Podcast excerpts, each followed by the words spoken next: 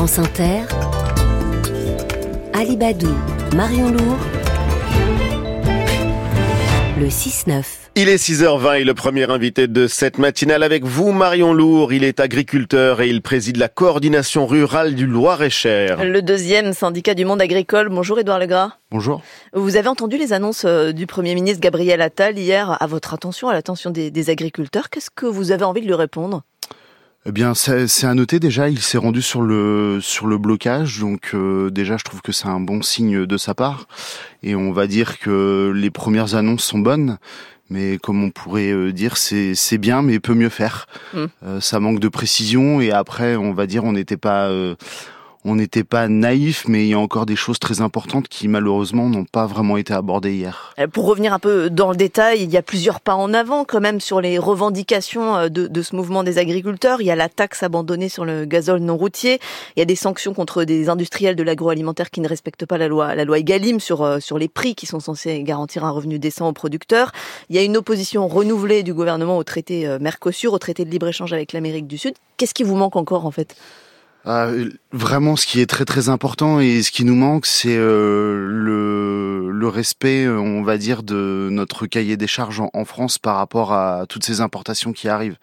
C'est-à-dire qu'aujourd'hui, euh, le marché est, est, trop libre et euh, toutes les marchandises qui, euh, qui peuvent rentrer en, en, France ne respectent pas forcément le cahier des charges.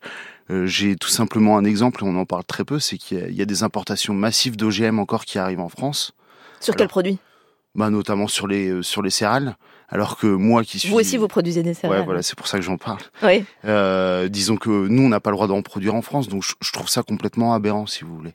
Et euh, Gabriel Attal, pour revenir à ce sujet, euh, n'a rien mentionné hier sur ça. On n'a pas le droit d'en produire en France, on a le droit d'en vendre. On a le droit d'en acheter en fait, si vous voulez. Et donc, donc d'en vendre. Et, et après d'en vendre effectivement, oui. Dans les supermarchés dans, les, dans les supermarchés, après c'est transformé si vous voulez. Et c'est là où il y a un problème de transparence vis-à-vis -vis de nos consommateurs, c'est qu'aujourd'hui je suis persuadé que les consommateurs ne savent pas toujours qu'ils consomment des OGM régulièrement euh, dans leur repas. Hum. Et donc là-dessus, vous attendez des avancées. Donc pour l'instant, euh, le mouvement se maintient. En tout cas, c'est la position de votre syndicat, la, la coordination rurale. Exactement, le, le mouvement se maintient puisqu'on n'a pas... Enfin, encore une fois, hein, je, je tiens à dire que les premières avancées sont bonnes de Gabriel Attal, mais pas suffisantes.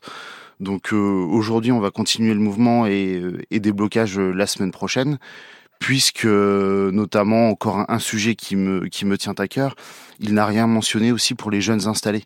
Et euh, vous attendiez quoi pour les jeunes installés?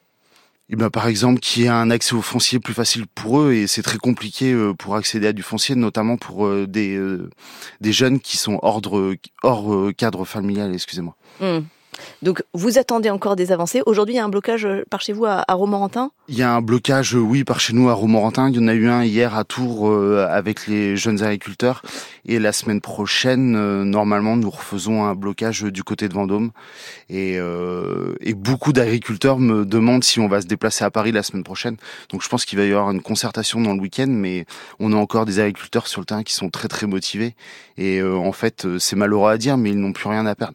Enfin, je tiens à le rappeler, il y a plus d'un agriculteur qui se suicide tous les jours en France. Mmh. Cette question euh, du libre-échange et, et, des produits qui peuvent arriver qui ne respectent pas les mêmes normes que les nôtres, elle est à régler au niveau français ou ça relève, ça relève de l'Union européenne?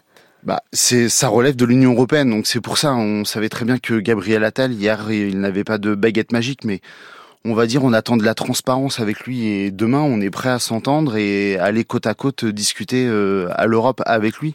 Mais aujourd'hui, en fait, euh, on, ne se, on ne voit pas les leviers sur lesquels on peut agir pour, euh, pour aller plus vite, notamment sur ces clauses miroirs et ces importations massives qui ne respectent pas les règles françaises. Une clause miroir, ça veut dire qu'on demande à un produit venu de l'étranger de respecter les mêmes règles que nos produits à nous. C'est ça. C'est tout simple, euh, mais c'est encore pour nous très abstrait aujourd'hui et on ne voit pas du tout les effets de ces clauses miroirs. Hmm.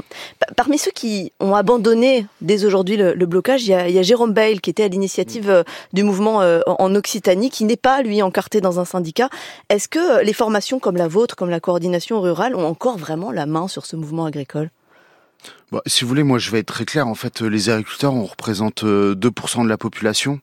Aujourd'hui, il y a trois syndicats agricoles, donc la FNSEA, la coordination rurale et la Confédération paysanne.